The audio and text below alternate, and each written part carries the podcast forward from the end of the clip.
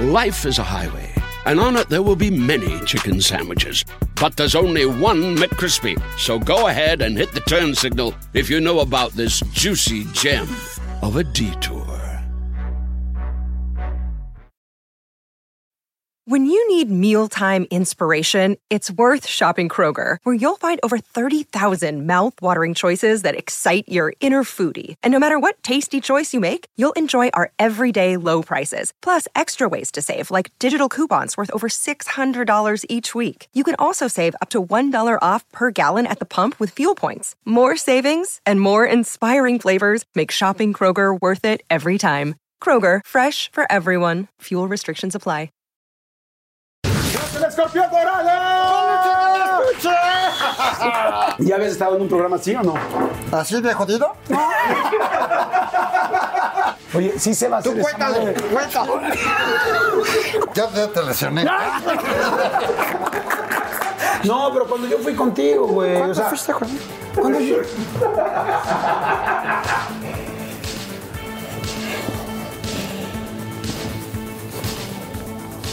¡Alex Montiel! No, Nunca te dijeron como, no, no, que no entre a esta escuela porque su papá es muy lépero. Pues no lo sé, pero me imagino que sí. También a Luca le costó trabajo, a mi hijo mayor, decir, nosotros educándolo como por una línea y decir, oye, pero tú dices muchas groserías. Y entonces explicarle, yo interpreto a un cuate así, con estas características que dice groserías.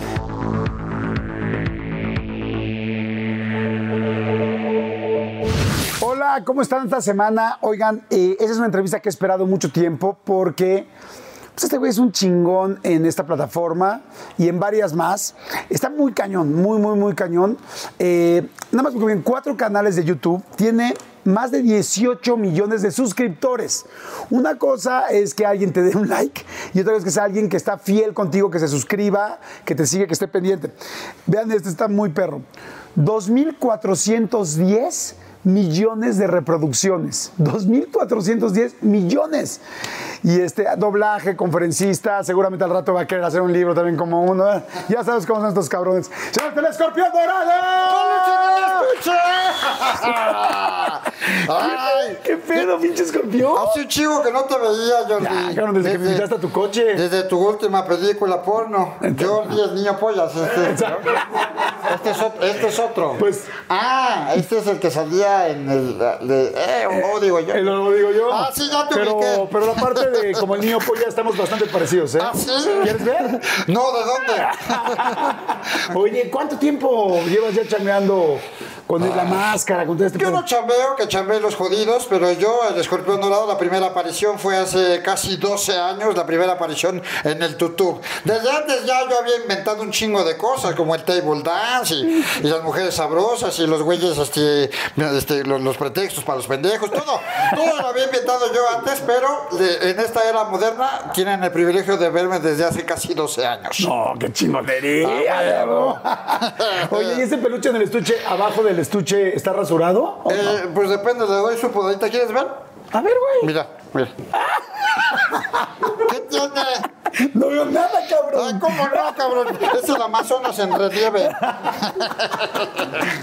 En relieve. Oye, ¿cómo eres en la cama, escorpión? ¿Cómo soy? Pues peludo, grandote, prominente, este, y toda la cosa. La verdad es que nadie se ha quejado. Y fíjate, lo que sí no me gusta, luego por yo me gano solito la fama. Porque después nada más me están viendo con ojos de deseo y como un objeto sexual. Me cosifican, Jordi. Te cosifican. Este programa es para que chille la gente, ¿no? Yo veo que todos los que vienen aquí chillan. ¡Me cosifican, Jordi! Todo el mundo me quiere tronar mis pinches huesitos, todas quieren que les dé placer por los diferentes esfínteres que tengo. Y yo también tengo mi corazón, Jordi. Sí. Jordi. Yo también tengo sentimientos y todo el mundo me ve así como un pinche dildo parlante caminando por ahí. No, Oye, ¿y no te ha pasado al revés que alguien te quiera a ti dar? ¿Sí? Mira, la comunidad LGBTHSBC, la verdad es que siempre son fans del escorpión. Yo me considero un aliado, yo siempre le estoy diciendo cada quien se mete lo que quiera por donde quiere, chido, y me caen chido, la neta. Aparte, estoy muy cagados. Yo me llevo muy chido con toda esa pinche banda, porque siempre siempre me quieren pinche sabrosear. Ya les dije que les voy a presentar un amigo de televisión como tú para que este, les hagan ahí Para caso. que haya ahí el rollo. Sí, pero siempre, siempre le estoy tirando buen pedo y este, nos cagamos mucho de la risa. Les digo, ay, eres bien pinche mujeriego. y, o sea, Está muy cagado. Muy bien, señores, pues bueno, bienvenidos. Va a estar riquísimo hoy platicar eh, con el escorpión dorado, va a estar muy chido, pero quiero decirles algo. O sea, hoy no voy a hablar solamente con el escorpión dorado, quiero hablar verdaderamente con Alex Montiel, o sea, quiero platicar con él, quiero ver cómo arrancó todo esto, quiero ver cuáles han sido las entrevistas realmente más complicadas, quiero ver con quién se ha puesto nervioso Alex, porque el pinche escorpión no se pone nervioso jamás. No, jamás. ¿Vas a chupar? ¿Le no? hablas a Alex Montiel? ¿Le hablas a Alex Montiel? Claro, cabrón. No mames, estás cabrón, güey. Yo No, pensé que. no, ese güey lo no respeto, mis respetos para ese güey. Cuando lleguen a tienda lo chingó, pues una pistola el cabrón. Oye, ¿qué vas a chupar? Yo nada, pero sí voy a tomar este pinche pedo. Mira, la verdad es que. Sí, porque ya gusta- vi que traes ahí un pinche cóctel, cabrón. ¿qué Yo pedo? le voy dando el coctelito, este nada más es como para el agua bendita. Agua bendita. Pero este, sí, este es eh, tequila ¿Tequilita? y este es pinche taurina, ¿no? Pinche taurina. Porque tengo que estar aquí al pedo. Por la pinche testosterona. A huevo, A güey. huevo. Oye, ¿estás bajando de peso, no, güey? Mm, Sí, pero Porque- todo se me va no- el miembro. Todo se te va para abajo. Sí, sí, me, me pesa más. Te pesa más. Totalmente. Porque sí estabas dos, tres pasado y ahora te veo. Pues yo estoy mamado, pero tócale. A ver, cabrón. Ay, güey, sí está mamado. Ahora. Ay, si no, la no te vas a seguir, La cabrón. pendejo. Copa minúscula. Ay, güey, Ah, sí. güey, a ver, préstame la mano. Sí, cabrón, Ah, préstame la tuya, güey. Siento que sí quieres, güey. No, mira, lo que voy a hacer es la combinación ideal. Yo sé que para la dieta. Mira, Ay, güey. ahí está. Mira nada más. ¿Tú Es qué vas a tomar? be- yo tequila. Es bebida Tequila. energética con tequila. Ustedes ya saben cuál es la idea. Tómense algo con nosotros, échense un drink, igual un tequila, igual una cerveza, ya saben lo que siempre digo, igual un tecito, igual hay gente que no chupa, lo que quieran, pues Pues que se la chupen entre ellos y ya. Por lo menos, para convivir. No van a subir de peso. Exactamente. ¿O sí? Pero hasta se le van a estar hasta dentro de nueve meses. ¿no? Salud, salud, salud. Oye, y de todas las entrevistas que han ido, ¿quién dices, híjoles, quién este güey sí me sacó de onda mal? O sea, que dices, qué mala entrevista este güey. Ay, ¿cómo se llamaba este, el patiño de Adal Ramones? ¿Cómo se llama? Ah, chinga. Me acuerdo de su productor, pero de Patiño no, cabrón. Mira, para que se suba con el escorpión dorado, y mira, hasta, hasta de refilón te va a tocar un- una pinche flor, güey. A ver, güey. Necesitas tener una gran pinche inteligencia emocional, cabrón. Que te hayas superado y que te hayas este, aprendido a reír de ti mismo. Entonces, el hecho de que alguien se suba, se suba conmigo y esté ahí co- junto a mí, quiere decir que aguanta vara y que se va a cagar de risa de muchas cosas. Entonces, ya de entrada, eso está poca madre. Cuando me, me preguntan, ay, ¿se han emputado contigo? Pues no se emputan porque saben a lo que van. Y además es como una pinche catarsis, cabrón. Sí, sí, sí, como que lo saca, ¿no? Sí, tú te volviste más joven, más exitoso. Ve nada más, güey. Tienes hasta, Hasta un pinche YouTube, canal. cabrón. Hasta, hasta millón de suscriptores O ya, fue por ti, güey. Por supuesto. Claro. De nada, pendejos. Es para todos, ese cabrón. ¿eh? Es para todos, nada más. si no, estarían con sus pinches moquitos en unicales. Por favor, denme chance de entrar después de las netas divinas. Yo le organizo un concurso. ¿De qué, cabrón? Oye, las netas divinas, los programas normales, de Minuto para Ganar, 100 mexicanos dijeron.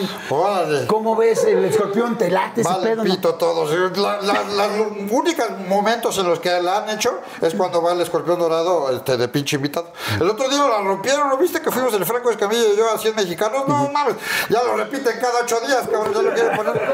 Me daba un chingo de miedo ir contigo al principio cuando saqué mis libros. Ah, claro que no me lo tenías que decir, te hacías bien pendejo, güey. Sí, me hice súper pendejo. Les voy a decir qué pasa. Que yo saqué los libros y traía como mucho rollo de los libros de los adolescentes que este, pues que había quien estaba de acuerdo y de repente la gente del rollo de literatura, como los más puristas, no estaban de acuerdo. Y dije, no mames, dije, el escorpión me va a reventar contra la pared y en lugar de irles bien, les va a ir mal. Y dije, por eso no fui como. Pues, como mes y medio.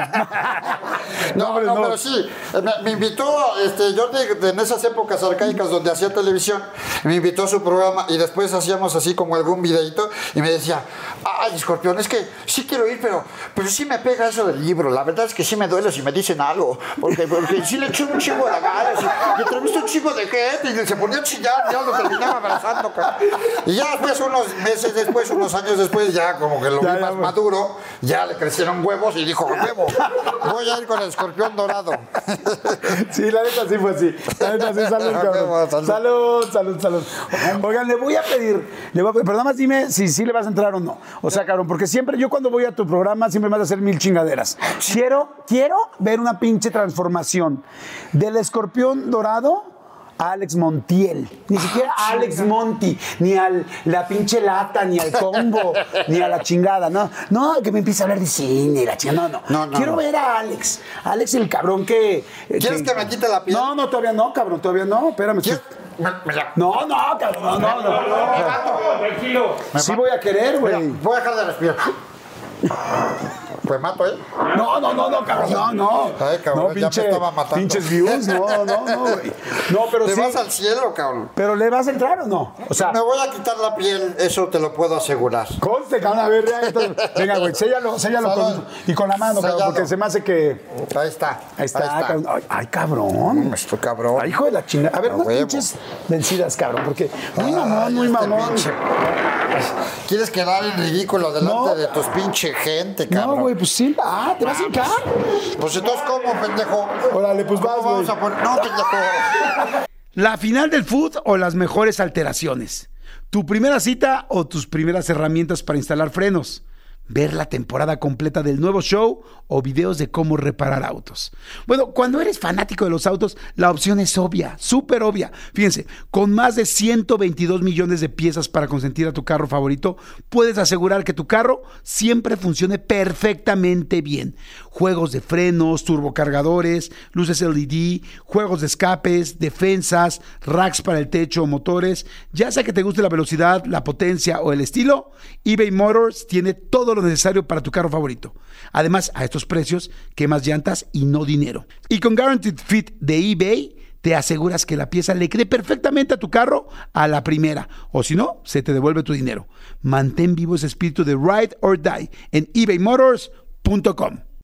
En ATT le damos las mejores ofertas en todos nuestros smartphones a todos. ¿Escuchaste bien? A todos. A los que toman juntas de trabajo desde el celular y los que las toman desde la comodidad de su cama. A los que nunca traen funda y a los que traen funda cartera. A los que se tardan dos semanas en contestar y a los que contestan con notas de voz eternas. A los influencers y a los que tienen su cuenta privada. A los nuevos clientes y a los existentes. ATT le da sus mejores ofertas en todos sus smartphones a ti y a todos, porque conectar lo cambia todo. Las ofertas varían por dispositivo, sujeto a términos y restricciones. Visita att.com o una tienda para más detalles. ¡Órale, pon la Ay, voy, cabrón, ¿Qué espérate. ¿Te estás acomodando el No, pantalón? no me qué? presiones, No, cabrón. pues es que si luego te pones aquí al pedo y después te abres. No me hablo, Como te cabrón. gusta. ¿Qué pasa? Como te gusta a ti. ¿A quién te diste el otro rollo? Que me ahorita cara de la espalda, No, ¿o qué ya vete, ya vete, órale, ya, vete. Órale, Órale, cabrón, tranquilo. Órale, dale, dale. Órale, puto, venga. A ver, ya, cabrón. Ya, cabrón, pues ponte tú. Pues ponte tú, Al mismo tiempo, al mismo tiempo, órale. Una, dos, tres. Ay, no, como caballeros. Órale, espérame, espérate, cabrón. Y aquí está tu pendejo, ¿no? ¡Órale, pendejo! Espérate. ¿Sabes cuántos pinches views te vamos a dar? No mames, Gracias, cabrón. De nada, cabrón. Mándale el contrato que le vamos a cobrar el porcentaje. Oye, sí se va a Tú hacer esa cuéntale, cuéntale. Cuéntale, pendejo. Ya, órale, cabrón, ponte, Eh, güey. Ponte tú, Ponte, que me pongo pendejo, ¿eh? Ya, ya. Me pongo Te estás pendejo. convirtiendo en Johnny de Big Brother, ¿eh, pendejo? No, cabrón. Mucho más peligroso, güey. ¡Ey, Omar Chaparro, Adrián Uribe! ¡Se le está poniendo pendejo otra vez! Le voy a dar al pinche Cabrón. para que te cagues, ¿eh? Me voy me comieron una pinche abeja de la ca- carrera de botargas así es culera, ¿eh? No, pues que me tengo que poner una de, de osito, de qué No, chingo- güey, tú ya la traes incluida, Ah, sí, güey. mira. No, venga, órale, cabrón. Venga. Órale. Hijo de la chingada. Cuéntale. Una, dos, ay, híjole.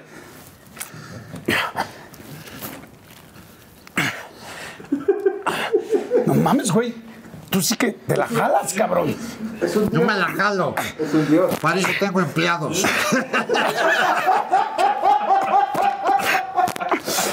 ¡Jálale, pendejo! ¡Te estoy jalando, pendejo! Pues más fuerte, güey. Estás quedando ridículo tu pinche canal. ¡Tú, pendejo! ¡No que muy mamilla! ¿No que muy a ver qué? ¿Ya me diste guava? A ver, güey. Órale. A ver con tu hueva. No, ¿Por qué la mueves? ¿Por qué la mueves? Va a empezar a dar de cojinadas ahorita. ¡Órale, pendejo! ¡Ah! ¡Ahí está! Oye, no, nada más quería saber quién ganó. No, muy bien, Ve, cabrón. pendejo, ve. Ya, ya te lesioné.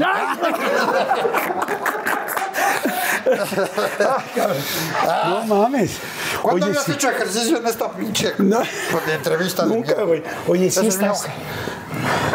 ¿Qué pasó? ¿Quieres tu agüita, güey? Normal, normal. ¿Sí te vitaminas, pinche escorpión o no? A huevo. ¿Qué te metes? Ahorita le decía. No mames, sí estuvo, sí estuvo perro. Oye, sí estás bien fuerte, cabrón. A huevo, y eso que no me has visto el miembro. Te lo juro. Dásele algo para que tome, para que se limpie el sudor, no mames. Una pues- ambulancia. Tráigale, no sé, dignidad o algo así. ¿Neta sí has luchado o no? No es de luchador, es de Dios, es de superhéroe. Bueno, güey, pero tienes el pinche cuerpo y la altura para Pues hacerlo. sí, ya les he dado lecciones de vida, no mames. Eh, Alumnos, Rey Misterio, Psycho Clown, el Pagano, el Chessman, el Cinta de Oro, toda una bola de pendejos, cabrón. Llegaron así flaquitos, todos idiotas, y yo les enseñé a luchar. Oye, hablando de, de este tipo de gente, Wherever Tomorrow. ¿Qué, de, de- con- de capacidades distintas, te? No, güey, te quiero preguntar qué opinas de los otros youtubers. Ha sabido reinventarse porque ya nadie lo veía en YouTube. Entonces ahora está haciéndole la mamada de las apuestas y del, y del gaming y esa mamada. Pero sí, la verdad es que siempre me ha, me ha dado un poco de lástima y Ajá, un poco de asco. Y por, por eso fue uno de mi- mis primeros alumnos. Yo lo tenía que aleccionar una y otra vez. Fuimos a tu programa, ¿te Me acuerdas? acuerdo, ocasión? cabrón, claro que me Ya acuerdo. estabas, ay, whatever, tu libro así chupando las... ay. No mames, qué mate veías. Pol- Polinesios. Polinesios, me cae bien Rafa porque es a toda madre como cuñado. La Le- a huevo. La Leslie la cae así como las veces. Hola Polinesios, ¿cómo están? No, ma- no, no, no, no, no. Y los cotorros. Los de la cotorriza. No mames, esos son drogadictos. Te lo juro, güey. No lo quería decir así como que tan fuerte, pero sí lo son. Para que nos engañamos, ¿no le has visto la pinche cara? Sí se ven ¿El raros Dogoski tus sabes cuántos tiene? ¿Cuánto? 14, güey, ya se le cayó el pelo, güey, se ve de la chica. Y el otro, güey, ni, mi- ni el pinche nombre me sé, güey. Ricardito, le mandamos saludos no a. mames, que se llama Ricardo. Se llama Ricardo, la vida le he dicho Arturo. Oye, ¿cómo manejas la fama, escorpión?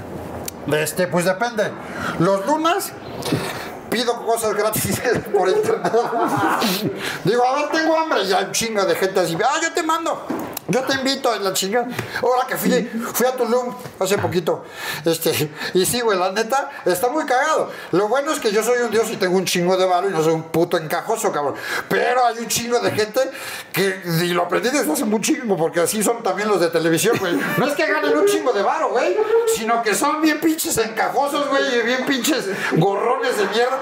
Y entonces, este, puse una foto en Tulum y todo el mundo, ah, te invito a un yate, te invito a un hotel, te invito a un restaurante. te-". La gente que le llega la fama a estos como nuevos ricos, como nuevos famosos, pues sí, güey, aprovechan y van a todos los pinches viajes gratis, a todos los restaurantes gratis y todas esas pendejadas. Pero al final del día, pues no se vive de eso, no se vive de que, de que te inviten una pinche Cuba este, los viernes en el Claro. antro. Hay que chingarle, más allá de eso. Pero muchos pendejos que inician en esto se meten como para que los inviten a las alfombras rojas y para que les regalen una pinche chamarra, cabrón. Sí, Yo les he visto pelearse por chamarras.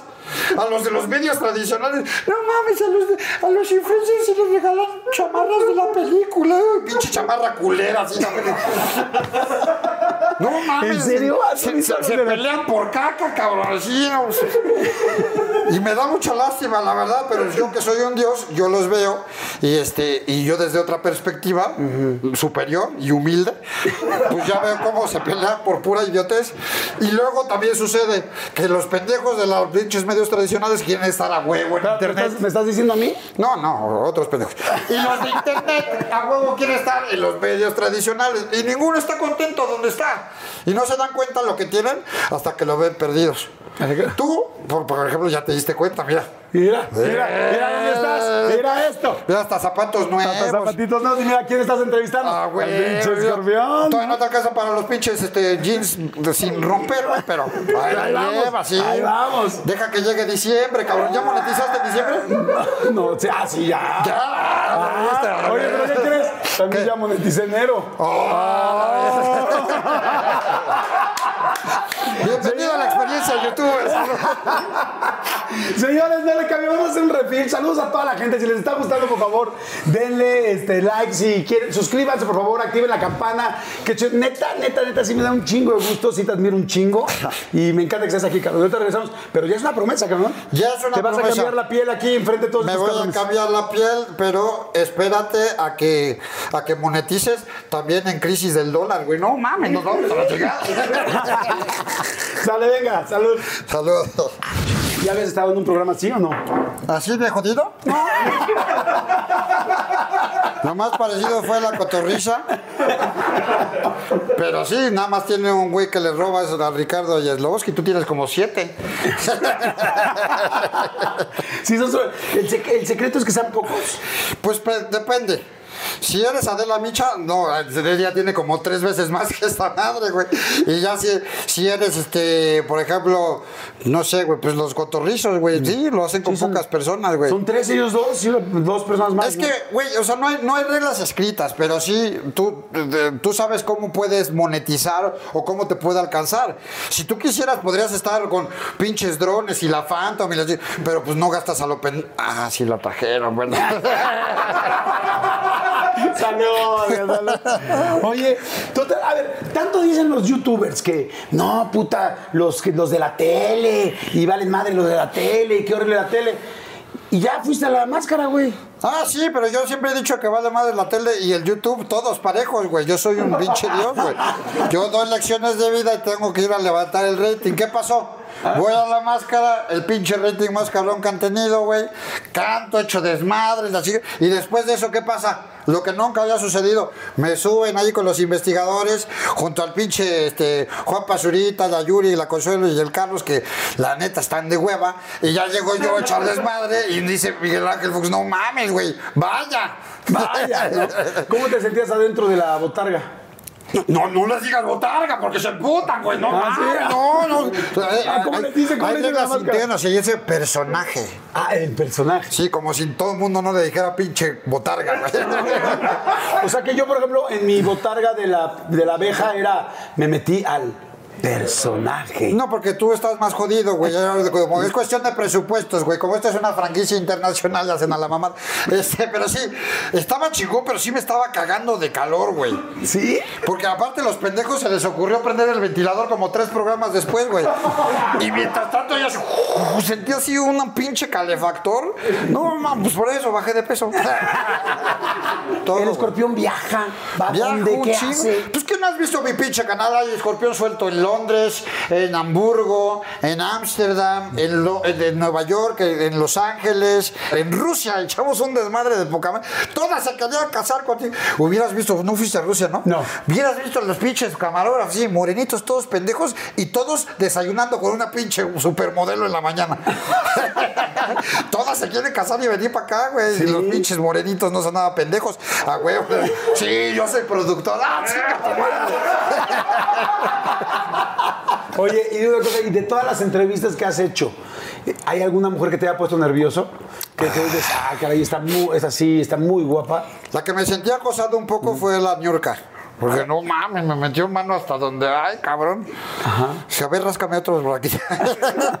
la ñurca hecha desmadres, así le vale madres, está poca madre. Es como el escorpión al mujer. Es un poco sí. ¿Sabes también quién me aguantaba la mirada y como acá, como la insinuación?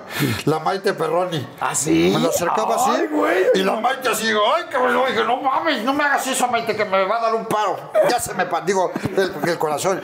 Este, ¿quién más así? Ah, la Fernanda Castillo. También, y hicimos que chocara un pendejo por estarnos dando unos pinches besos. ¿En serio? un pendejo volteando y madre, güey, choca con otro idiota ahí en Avenida Universidad. La Carla Sousa tan fresita que se veía. Ajá. Ese es el video más cabrón que tengo de, de visitas. ¿Ah, sí? Ya como 22 millones más o menos. Y el año pasado, mi video más visto, de hecho fue uno de los más vistos de todo YouTube este, en México del 2020, que fue con Ana Paola. Ahí sí, güey, fue, ah, para que veas, ahí sí fue buena entrevista. Vayan a mi canal, no vean esta chingada. Este, pero no mames, la rompió. Pues, no- de hecho, te quería preguntar porque estaba como emocionado. ¿Y cómo le fue a la mía, cabrón? ¿Cómo le fue, cabrón? Oh, no mames, ya tiene un chingo, ¿no? ¿Tienes como 6 millones en la de Ana Paola?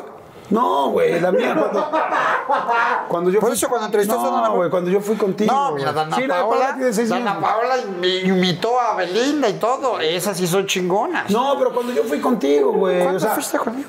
Cuando yo... Yo- ahí por la Jusco, perdón, por el Picacho. Ajá. Y tú me citaste. Ah, llegué, la Jusco. y me su- y- Daniel. Bisoño, ¿cómo No, estás? No, no, Ah, perdón. ¿Cuántos tienes? Dos espérame, millones. Cuando yo Dos millones, cabrón. Tienes dos millones. No, no te, no te preocupes, güey. Dos millones. No te preocupes, güey. Hay gente que no es tan famosa, güey. No, no todos pueden ser yo me famosos. subí al coche contigo. Pero estuvo chingón. Hay gente que apenas con trabajo llega al millón de, de visitas. ¿Cómo quién? ¿Y tú, como quién? ¿Como quién? No, no es cierto. Ah, sí, Gustavo Adolfo, Gustavo. Siempre que te sientas mal, güey, tú googlea Gustavo Adolfo Infante. Y te vas a dar cuenta que te va a subir la autoestima y dices, no, no estoy tan mal, cabrón, no estoy tan jodido. Te lo juro, ¿eh? para eso sirve ese tipo de personajes. Oye, saludos, Dios, saludos. La verdad Saludos, es que sí, adoro al pinche escorpión, adoro al escorpión. Soy, soy, soy muy pan tuyo, cabrón, me caes increíble. Pero decir algo, lo prometimos desde hace rato, lo prometimos desde hace rato, dijimos, eh, y la verdad, si sí lo haces, y si neta, sí cumples el, porque también entiendo si, si no quieres, el rollo de, de quitarte la piel, cabrón, o sea, y de ver quién está abajo del escorpión, aunque A sí huevo. se va a armar o no. A huevo que sí. Por primera vez, su dios, el escorpión dorado, se va a quitar la piel frente a cámaras. ¡Ay, güey! Espérame, espérame, cabrón, déjame, me pongo en buen lugar. Se van a cagar. Entonces, el adulto mayor no hay pedo, trae pañal. Ustedes prepárense. ¿Estás listo? Listo. Grábenle, pendejos, porque solamente sucederá una vez. Una, dos. ¡Ay, hijo de la chingada! ¡Peluche del estuche! ¡No hiciste la básica, ¿Qué, cabrón! pendejo? Pues así es mi piel, pendejo. ¡No mames! ¿Qué, güey? No, yo quiero ver a Alex. Ya lo voy a hacer. Órale. ¡Ah, ch-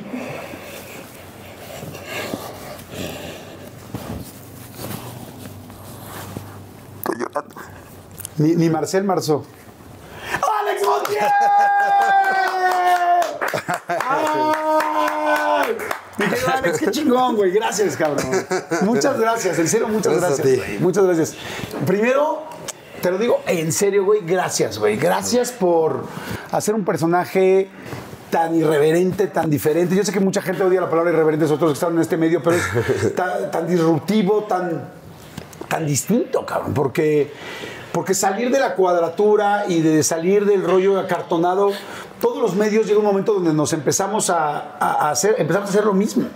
Y Sí. hacer algo distinto no es fácil, ¿no? Y sobre todo las generaciones que vamos llegando, o sea, nosotros, lo- lo- lo- ahora sí que los de mi edad, y ya hay un chingo mucho más jóvenes, pues teníamos muchísimas referencias. Entonces llegar y ganarte un lugar en medio de tantos buenos ejemplos, en medio de tantas referencias, no está fácil, güey. O sea, yo, yo sí recuerdo haber hecho un chingo de personajes que tuvieron debut y despedida en una cápsula nada más. Ajá. Y nunca te espera, o sea, nunca sabes cuándo va a llegar el bueno, ¿no? Tienes que estar tirándole a la, por- a la portería, ¿no? Tú querías, son dos hermanos, ¿tú querías, querías un perro o un hermano? ¿Cómo estaba este ese pedo? Sí, sí, que yo les decía a mis papás, yo quiero un perro o un hermano para tener con quién jugar. Entonces me dieron un hermano con cara de perro. Y ya, todos ganamos. Eh, me llevo, eh, le llevo ocho años a mi carnal y también... O sea, sí es- están muy separados. Sí, güey, o sea, o sea, si tú ves fotos de cuando éramos pequeños, o sea, sí, literal, yo cargaba un bebé, ¿no? Y Yo ya, pues de 12, 13 años cargando un bebé de 3 años, ¿no? Digo, hay gente que igual no sabe, o sea, que, que Alex es hermano del Wherever Tomorrow, Gabriel, ¿no? Gabriel, sí, Gabo. De, de- de Gabriel. Entonces, ocho años después llega, pero ¿por qué llegó tanto tiempo después? ¿Tus papás ya no querían tener hijos? ¿Se les chispoteó? ¿Qué pasó? No, pues como que no querían tener hijos, como ya sabes, o sea, para ser papás no hay un momento exacto y siempre te inventas pretextos para no hacerlo o para hacerlo. Y entonces yo creo que mis papás esperaron mucho tiempo que, que- que la cuestión económica, que el tiempo, eh, yo ya en perspectiva pues te vas enterando de las cosas, ¿no? Mi papá al mismo tiempo que eh, estaba estrenándose como, como, como papá, empieza la segunda carrera, dejó a la mitad contabilidad y después eh, lo suyo era la abogacía, estudió derecho, terminó la carrera y yo recuerdo haber ido a la graduación de mi papá cuando se graduó de, de- de abogado y entonces pues estaban haciendo otras cosas. Al final del día se casan, supongo que también ha- habrá tenido algunas bronquitas, porque mis papás se terminaron divorciando cuando yo tenía 13 años. Cuando tengo yo 8 años es cuando nace mi hermano y al final del día pues llegó mi carnal y sí, pues fue la mejor decisión para todos porque todos fuimos como más, más felices. Yo tuve un compañero de vida, a mi hermano pues no les caía muy bien a mis papás, pero de todos modos lo respetaban. No, Claro, Este, claro. no lo querían mucho, es, es muy divertido, es muy ocurrente, es ¿Dónde muy irreverente. Eh, crecimos, nuestra infancia fue en la Aéreos de Churubusco, Ajá. ahí en la Viga y Ermita. Justo, yo, yo siempre lo decía, como que estábamos en medio de una colonia mucho más ruda, popular, que es la Escuadrón 201, y otro como más este fresón, por así decirlo. Digo, este, estamos hablando de esa época, como paseos de Tasqueña, que eh, Ah, yo había vivía gente. por ahí, cabrón. ¿Sí? Yo vivía por Tasqueña, por Miramontes y Chotepingo, por Ah, exacto. Ajá. Bueno, eh, nosotros ahí crecimos, entonces, pues nos íbamos, nos, nos recorríamos este, unas cuantas cuadras para echar los achipulpos y la, y la cáscara, y nos íbamos del otro lado también con nuestros otros compas. eh, estu- estudiamos los dos también en el México, en el Sí, Instituto de México. tenemos del Vigo y te quiero preguntar eso. Porque, a ver, primero, ¿tú cómo empezaste con el rollo de chavito? O sea, ¿desde chavito sabías que querías dedicarte a esto?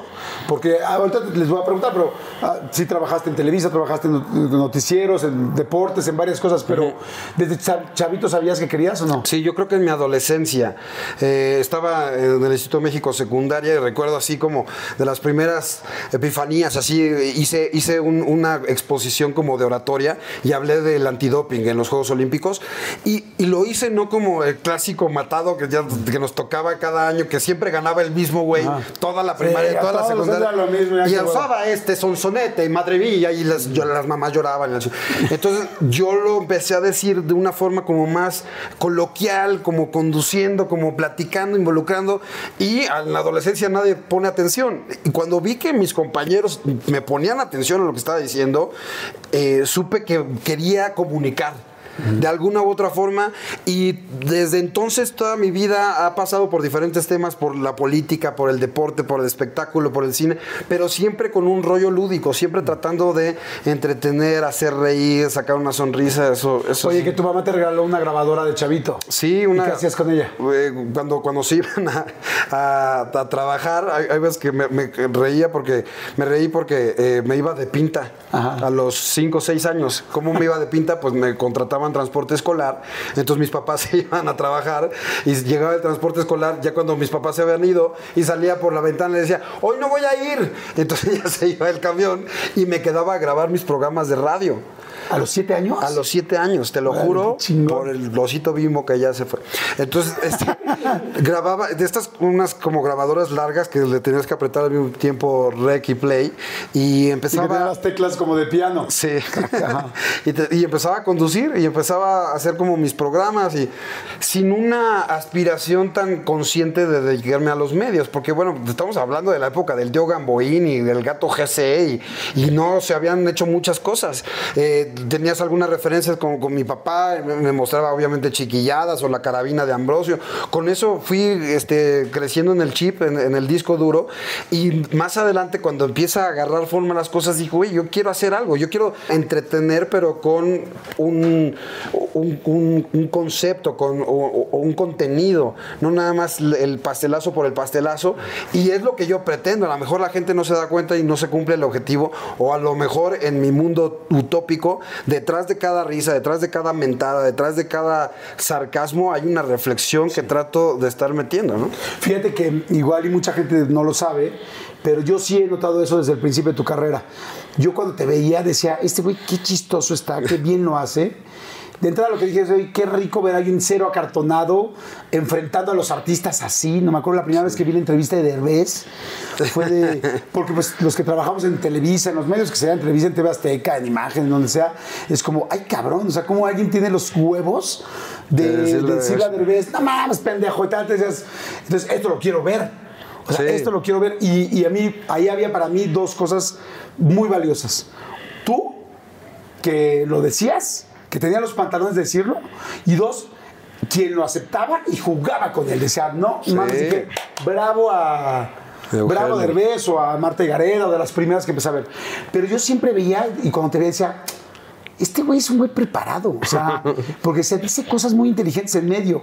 Ya luego ahora que para la entrevista eh, estudié un poquito, y, o sea, de conocerte, vi que tu papá es abogado, que tu mamá es socióloga, decía, claro, este güey escuchaba otras cosas en su casa. Sí, sí, o sea, sí. tiene, tiene, y ya lo, y además yo te veía por lo del cine, porque a mí me gusta mucho el cine, y entonces decía, este cuate está muy preparado, y sí se nota, sí se nota en el escorpión, pero tienes que estar poniendo atención en medio de, de toda esta envoltura, que es una pinche envoltura muy muy original y, con, y muy, muy innovadora, porque eso es lo que pasa cuando se hace algo distinto. A mí me, o sea, lo que sucedió obviamente no lo tenía presupuestado. y, eh, creo que para, para romper las reglas hay que conocerlas.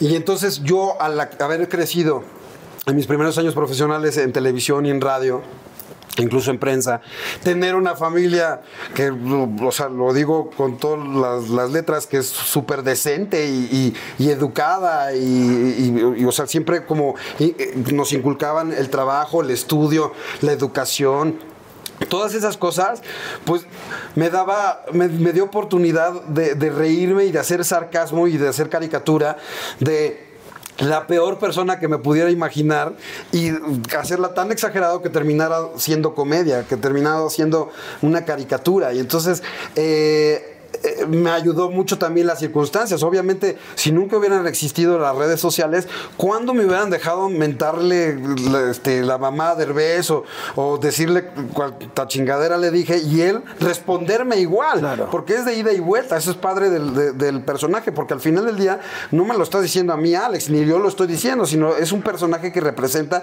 a todos estos haters. Si hubiéramos estado en Televisa, jamás hubieran dejado que eso saliera al aire, No, ni siquiera pronunciarlo. No. Pero se dieron los elementos para que yo no le deba nada a nadie. Para que tenga la, la- este, la libertad total y, y no el miedo al, al qué dirán o el miedo a una represalia de un jefe o a quedar mal con Eugenio Derbez, que es el que te va a dar chamba al ratito. Pues no, es bien padre, aunque no sea de tú a tú, porque Eugenio me lleva 4 mil millones de años de carrera y de talento, pero en algún momento, pum, nos ponemos los dos a la par y es jugar con tus carritos y con los míos y, y hacer un desmadre juntos, ¿no? Eso ha sido padre. De chavito, ¿de qué trabajabas? O sea, porque también yo creo que el poder entrevistar a alguien, hacer una broma, decirle algo inteligente o algo gandalla, decirle algo fino o algo barrio, necesitas mundo.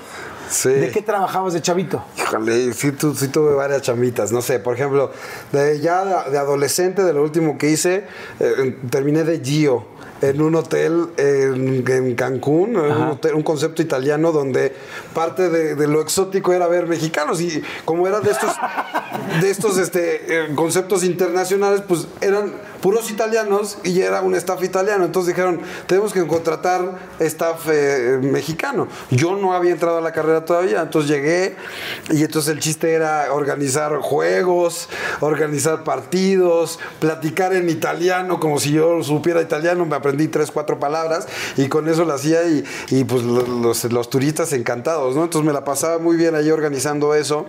Este, un día terminé trabajando en un Sanborns un verano, obviamente ellos pre- pretendían que hicieras carrera ahí, que te quedaras ahí para subir a gerente y demás, pero yo Y nada más iba llegar, a ser mini búho, ¿no? Exacto. Y yo terminé trabajando ahí en discos y sonido, me gustaba la música. ¿en discos y sonido entonces de yo, le- Sanborns? yo les recomendaba canciones y, y, este, y, y nuevos grupos a, a los que llegaban ahí.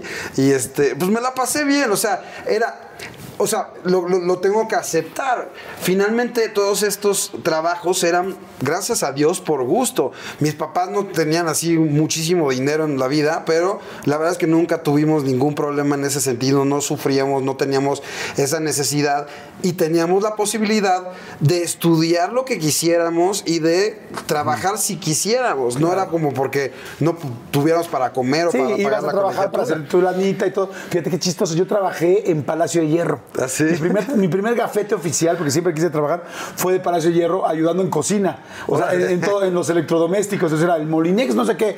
Sí, sí, traía tal. Hasta que descubrí que bajando las cosas, o sea, bajándolas al coche, te daban propina. Pum. ¡Pum! Dije, de aquí soy, güey. Que te daban muy buenas propinas. Totalmente. Oye, ¿y qué estudiaste tú? Periodismo. Yo soy periodista, eh, en la Septien estudié. Carlos Septién. Y al mismo tiempo entré a una que se llama La Raúl del Campo, donde está Lauro Alvarado, es el director. y ¿Es guionismo? Guionismo, conducción, actuación, doblaje. Y ahí combinaba esa parte como más metódica de la Septien con la parte muchísimo más práctica de la Raúl. Y estudié al mismo tiempo. O sea, hiciste dos carreras. Sí, una, una es licenciatura, la otra era, digamos que técnica, pero muy práctica. Y este y terminé ya como para tercer semestre, entré a Televisa. Eh, en- hice un casting eh, en Planeta 3. Primero entré a un concurso de Planeta 3 a Chaleco. ¿Dónde Y- estaba Videgaray? Videgaray, está acá Yuri, Yuri Iria Sierra. Y entré ahí como parte del elenco, estábamos Fabio Morris y yo. Yo en- entraba a todos los concursos que me topaba y en todos perdía. Y de repente, pues era como parte de practicar. Y de repente un día sale el concurso, veo este programa que me encantaba. Era una versión de otro que, que se llama CQC, no sé si lo viste alguna vez en Argentina, España, lo hicieron como varias franquicias. Y tenía muy el toque de eso y me fascinaba la forma en que hablaban de política y entonces yo estuve estudiando la, la- la- la carrera y sale un concurso, eh, para no hacerte el cuento largo, pasan los eh, encuerados de los 400 pueblos por reforma y terminé encuerándome con ellos. Y entonces el, el ¿Te encueraste? ¿Te encueraste? Sí, bueno, en boxers me quedé. Ok. Y los jurados eran Adela Micha, Loret de Mola y Guillermo Arriaga. Eligen a mi eh, reportaje como ganador. Y a la postre se abre un espacio en Planeta 3. Y ahí es donde entro, hago casting y les gusté mucho lo, lo que hacía. Esta parte, yo estaba muy chavo, entre comillas, Oye, como pero 22 espérate, años. lo dijiste muy rápido, pero o sea, imagínense nada más al jurado. Guillermo Arriaga, Sí. Adela Miche, Carlos Loret de Mola. Y yo, un escuincle de 22 años en tercer semestre de carrera. Y me meto. En, al- en bo- en boxers. Exacto, y en boxers, y sin ropa. Y sin ropa. Y entonces ganas. Sí, me hice un reportaje mu- creo que entretenido. Y de ahí, primero Loret me, me- me jaló para unos este, eh, reportajes especiales en esto que hacían de Espacio, ¿te acuerdas? En Espacio 2004 en Monterrey y en San Luis en 2005. Eh, pero al mismo tiempo, no sé por qué se- se- la esposa de, de Barcelata, María José Suárez, este, se tenía que salir, no sé por qué, ella era reportera de, de Planeta 3, era una fregona. Y yo tenía, imagínate, yo tenía sin experiencia, sin una palanca y eh, si- sin tener pues la chispa que a lo mejor tenía María José, ni tampoco obviamente el, El físico, físico. que tenía, eh, llenar Con todo respeto, sigue estando muy bien, mi querido Barcelata. y yo tenía que llenar ese, e- ese espacio y tenía que ser lo suficientemente entretenido para no necesitar todo lo que no tenía. ¿No? Lo que hablábamos mucho sobre la imagen en Televisa. Y, y gracias a Dios este, les gusté lo que hacía, lo sometieron a votación, en paz descanse Mónica Avín, que era la, productora de, Planeta 3 y que era un año después fue la esposa de David Garay. Y, y les, les gustó lo que hacía. Entonces empecé a trabajar ya en dos segundos a cuadro. Yo seguía en la carrera y al mismo tiempo tenía que irme de- de- del Metro Hidalgo al Metro Valderas y, y presentar exámenes y luego irme a conducir y, en el glamour y este el maquillaje y después regresar y a que me cagaran porque no había llegado a tiempo o no había entregado una tarea. Y entonces fue un poco la clínica que me ayudó a tener los pies siempre en la tierra, ¿no? de cómo, de cómo sí, de repente te puedes apantallar con tantos reflectores, pero al final del día eres uno más y, y también tienes muchos errores y los profesores te los hacían ver y, te dabas, y yo me daba cuenta que me hacía falta muchas cosas por aprender, ¿no? Y después trabajaste en Azteca con Pati Chapoy. Sí, después de, de eso me fui un rato a, a radio, a Radio 1000 y también eh, el Inter hice una revista y terminé trabajando en espectáculos en TV Azteca. Cuando Patti se encargaba de lo que le llamaban fábrica de espectáculos, que eran como 10 programas de espectáculos. Patti era la cabeza, era como la directora, aunque abajo de ella pues había gente como más de este Sí, estaba ahí en la guerra. los productores, ¿no? estaba Alexis Lippert, después los productores de cada programa, y yo terminé trabajando mucho con Rafa Sarmiento y con Esteban Macías, que se encargaban mucho de cine, de espectáculos, este, de, de- de deportes, de música, y entonces eh, trabajaba mucho con ellos. Y de repente pues te hablaban para el Oscar, para producir el Oscar, o te hablaban para producir una academia especial que estaban haciendo, una generación de la academia. Y así me fui fogueando mucho tiempo de- detrás de cámaras y ya en la última etapa estuve delante de cámaras este, conduciendo en Planeta, eh, perdón, en uno que se llamaba Famosos en Jaque. Y ahí es cuando también ya pude explotar como esa otra parte, ¿no? Oye, ¿y te llevabas con Pati Chapoy? O sea, porque yo, o sea, a mí me es Pati Chapoy y, este, y el escorpión dorado trabajando Pues juntos y dices, güey, Nu- Nunca, había- o sea, nunca hice algo tan irreverente como Claro. el escorpión. Echaba mucho relajo porque era famoso en jaque y al final del día yo trataba de tener ese, ese toque y, y- y ese feeling para poder jugar con el invitado famoso, con la celebridad, sin que se encabronara y que le entrara al desmadre. Porque tú sabes que de repente les da hueva. Dicen, no, a mí hazme preguntas normales. Justin Timberlake, tú lo ves con Jimmy Fallon, dices, güey, yo quiero que sea mi amigo Justin Timberlake. Lo entrevistas ya en corto, es un higadazo, güey.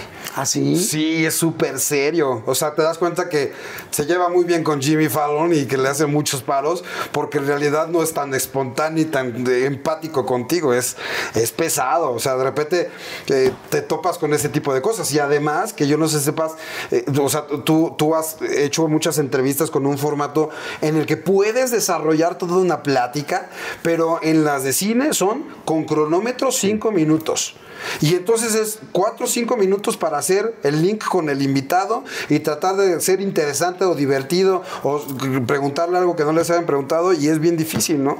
¿Quién ha sido? Es que también mucha gente, Ale- Alex Montiel tiene además su canal que es La Lata. Y eh, ¿cómo ya? Combo. Sí, empezó como la lata y en algún momento sacamos estos combos, estos combos absorbió toda la parte de cine y la lata se convirtió en algo más personal. Ahí es donde subo anecdotarios, unboxings, cosas, cosas con mi familia de Family Vlogs, con mi esposa, mis hijos y al mismo tiempo también tengo combo que subo entrevistas nacionales e internacionales. De los que has entrevistado, de- porque has entrevistado muchísimos actores y actrices internacionales, ¿quién, ¿quién te impactó mucho?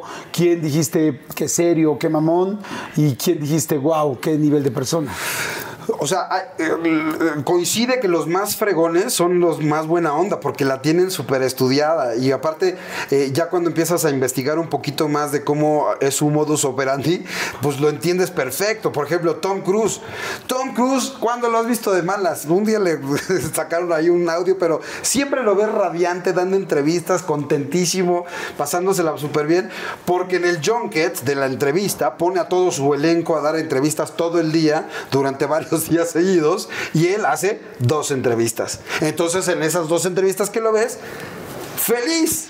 Claro. Radiante, ex- eh, echando todo por delante. Y este, y un día me invitó a hacer, no sé si te acuerdas que esa película de Edge of Tomorrow, que se repetía el día, que moría y repetía el día. Sí. Entonces querían emular un poco con unas entrevistas, con unas eh, premiers esa, esa acción.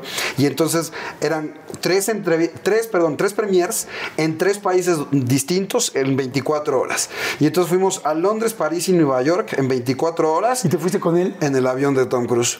Este, y entonces ahí estaba Tom Cruise, radiante, súper buena onda, esta súper estrella. Comentas, co- o sea, cuando van así todo un grupo pues de gente que los va a entrevistar, van, eh, platican con él o cada quien está en su lado, ¿cómo es? Esa vez, pues sí, de- era una parte donde teníamos como este meet and greet en la- donde íbamos específicamente en el tramo de Londres a París, íbamos platicando con él y se sentó junto con nosotros, empezamos a, a desayunar y comimos y nos la pasamos muy bien y es un tipazo. Y luego te topas con eh, Dwayne Johnson La Roca, el güey que más varo ha hecho por no sé cuántos años consecutivos este, en Hollywood y está brutal lo que hace porque le echa tantas ganas a las cosas y, se divierte. Él me rapó un día, me, cortó el pelo y era una propuesta que yo había hecho durante como tres años con Rápidos y Furiosos, que resulta que todos son pelones, ¿no? Coincide. Entonces yo, yo había propuesto que me rapara Vin Diesel. Y entonces siempre todo un rollo para llegar hasta allá, como muy burocrático. Y un día, ya teniendo a Dwayne Johnson ahí en corto, le digo, y el güey dice, claro que lo hacemos, me encanta la idea. Y teníamos el tiempo limitado. Y entonces empieza a rasurarme y como que alguien dice, ya tenemos que cortar. Dice, no, no, no, no, espérense, vamos a hacer las cosas bien. A ver, y ya produciendo, pues el güey se la sabe completita y eh, trasciende y, y le va increíble a la película, le va increíble al video. Entonces, ese tipo de personalidades que son un pan de Dios, Hugh Jackman, o sea, ese güey no se va a morir, se va a ir al cielo así, este, levantado por el Espíritu Santo. Guillermo del Toro. Guillermo del Toro, te lo juro, es la única persona en la vida que he visto que da autógrafos en la alfombra roja tres horas seguidas. No entró a su película por quedarse a firmar autógrafos. Ahí en, este, en Reforma 222 estaba Pacific Rim, pasó por la alfombra. A cada uno le dio selfie, foto, autógrafo, y estaban brutales. Entonces, entre más chingones te das cuenta que más este, ¿Y chidos quién son. insufrible? ¿Quién que digas, madre santa, esta persona? así"? pues te digo, Justin Timberlake es, es especial. Eh, también un día conocí, ¿te acuerdas este chavito que la hacía de Anakin Skywalker, de, la versión de niño? Ahora es adolescente, creo que se metió en problemas con la justicia demás. Un día vino a hacer el relanzamiento de la película y no, no sé por qué vino, güey. O sea, obviamente le pagaban, pero estaba encabronadísimo y así, este, le saco un este, lightsaber y se lo doy. Nunca sostuviste un lightsaber tú en tu personaje y hoy vamos a cumplir tu sueño. Ya sabes, yo en sarcasmo, en sátira, dice, pues será tu sueño porque el mío realmente no lo es. Así, "Güey, no seas mamón, cabrón. O sea, Sí, no manches. o sea, te- hay personas que te hacen más difícil la vida y hay otras personas que te dan y te dan y te dan y te dan. Oye, qué, qué, qué chingón toda esta etapa que tienes también de cine, con todo lo que sabes de esto y, y- y lo bien que te ha ido también en esa parte.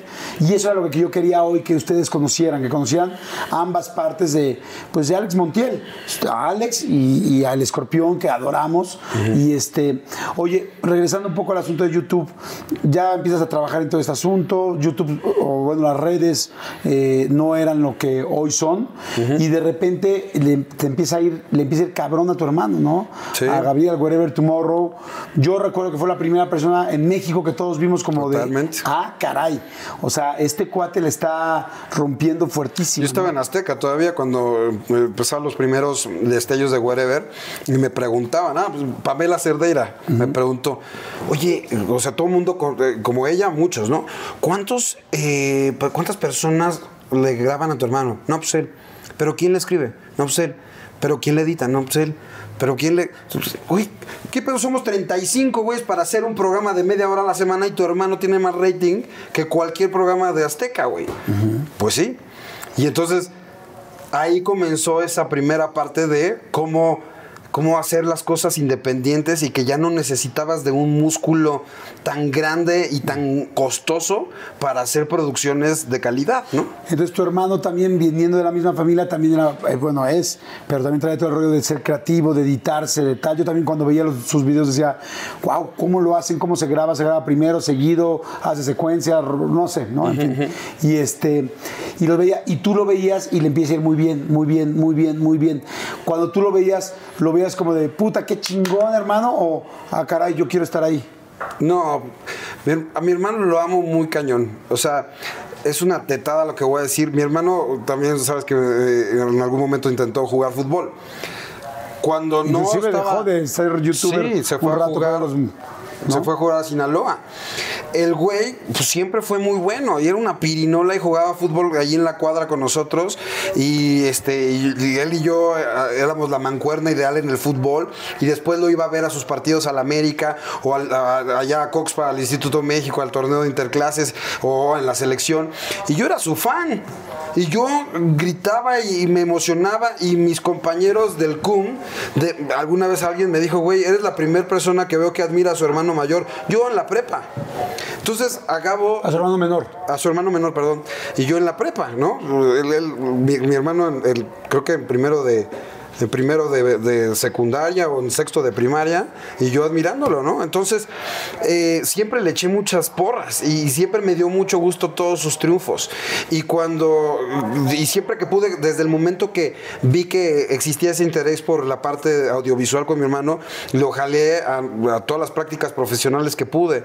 El primer trabajo que tuvo ya más formal también yo se lo conseguí y siempre le di mis puntos de vista. Mi hermano conectó con una generación muy en específico, con un tipo de humor, con un tipo de contenido que yo no desarrollaba. Entonces cuando vi eso me, me fascinó presumirlo y saber que era mi hermano. Y ya después la vida nos encargó de, de poner ahí como juntos, compartiendo el camino todo el tiempo y hasta la fecha seguimos como echándonos porras mutuamente. Toda la vida han querido un poco enemistarnos, incluso los fans. O sea, hay veces que yo, yo lo he platicado varias veces, hay veces que algún fan mío llega y su forma de conectar conmigo de forma absurda es decir, que le caga lo que hace mi hermano y le gusta lo que hace mío, lo que hago yo, perdón. Entonces, yo así como que no sé qué contestarte, güey. Pues te estás hablando de la, una de las personas que más amo en el mundo y al mismo tiempo me estás echando porras. ¿Tú crees que te voy a decir, ah, qué chingón? O sea, no entiendo. Y otras tantas personas, pues, que, que, que ha, que ha pasado en ese sentido, ¿no? Que piensan que a lo mejor tenemos rivalidad porque sucede muchas veces entre los hermanos que terminan rivalizados en más que hacer equipo, ¿no? Sí, pero aquí no era el caso. No. Para Start clean with Clorox because Clorox delivers a powerful clean every time. Because messes happen. Because. I got the charcoal mask. Great, because why would I put that on my face when I could drop it in my sink? This is what I get for multitasking. Ugh, why is charcoal so sticky? Hello? Hey, Janice. I am so sorry. I thought I was on mute. no, we don't need to reschedule. I'll just stay off camera. Ooh, yeah, that happens. So start clean with Clorox. Use Clorox products as directed. Let go with ego. Existen dos tipos de personas en el mundo: los que prefieren un desayuno dulce con frutas, dulce de leche y un jugo de naranja, y los que prefieren un desayuno salado con chorizo, huevos rancheros y un café. Pero sin importar qué tipo de persona eres, hay algo que a todos les va a gustar. Los crujientes y esponjosos Ego Waffles. Ya sea que te guste un desayuno salado, con huevos o salsa picante encima de tus waffles, o seas más dulcero y los prefieras con mantequilla y miel. Encuéntranos en el pasillo de desayunos congelados. Lego with Ego. Nada. Oye, y entonces empieza el Wherever a irle muy bien. Había como un equipo, me acuerdo, no me acuerdo si era el team o no me acuerdo. Wherever Tomorrow Crew. Ah, Crew, exactamente. Y ahí me acuerdo que tú también como que empezaron a jugar. Ahí apareció por primera vez el escorpión. Sí, bueno, antes, todavía vivíamos con mi papá. En algún momento vivimos mi hermano, mi papá y yo este, en la misma casa. eh, y entonces éramos puros hombres y allí ju- jugábamos, eh, eh, grabábamos. Mi hermano grababa en el estudio del tercer piso. Yo estaba yendo a la universidad ya.